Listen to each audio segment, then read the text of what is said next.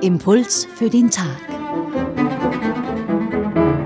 Diese Woche mit Nathanaela Gmoser, sie ist Schwester im Orden der Benediktinerinnen der Anbetung in Wien.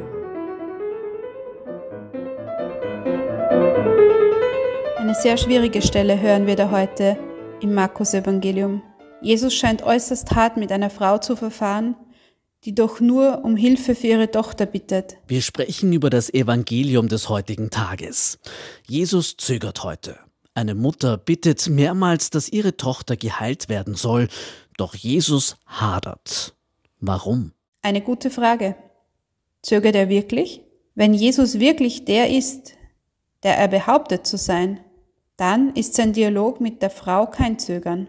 Wenn Jesus wirklich weiß, was im Menschen vorgeht, dann weiß er auch, dass in dieser Frau mehr verborgen ist, als man auf den ersten Blick zu sehen vermag. Auf den ersten Blick ist sie nämlich eine Heidin, eine, die nicht an den Gott Israels glaubt. Doch Jesus blickt offensichtlich tiefer. Seine provokante Aussage lässt etwas aus ihr hervorbrechen, eine Aussage, die ihren tiefen Glauben zeigt. Sie lässt sich nicht von ihrem Vorhaben abbringen. Sie ringt sozusagen verbal mit Jesus.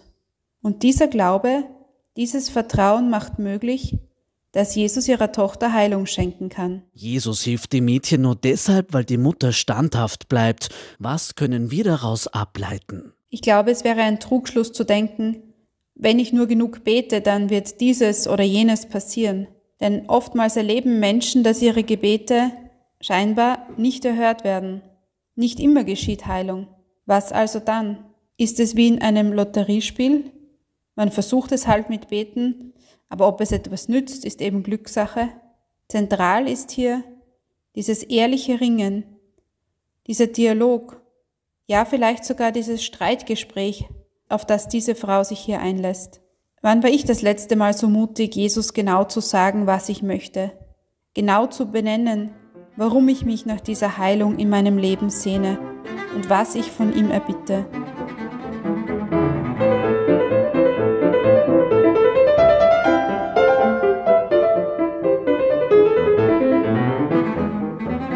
Schwester Nathanaela, herzlichen Dank für diese Betrachtung. Bittet, dann wird euch gegeben, sagt Jesus an einer anderen Stelle in diesem siebten Kapitel des Markus-Evangeliums. Glauben Sie das, dass Jesus wirklich geben will? Und bitten Sie konkret um das, was wirklich notwendig ist im Leben?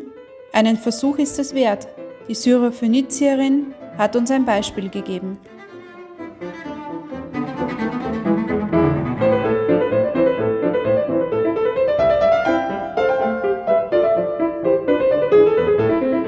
Impuls für den Tag. Diese Woche mit Nathanaela Gmoser, sie ist Schwester im Orden der Benediktinerinnen der Anbetung in Wien.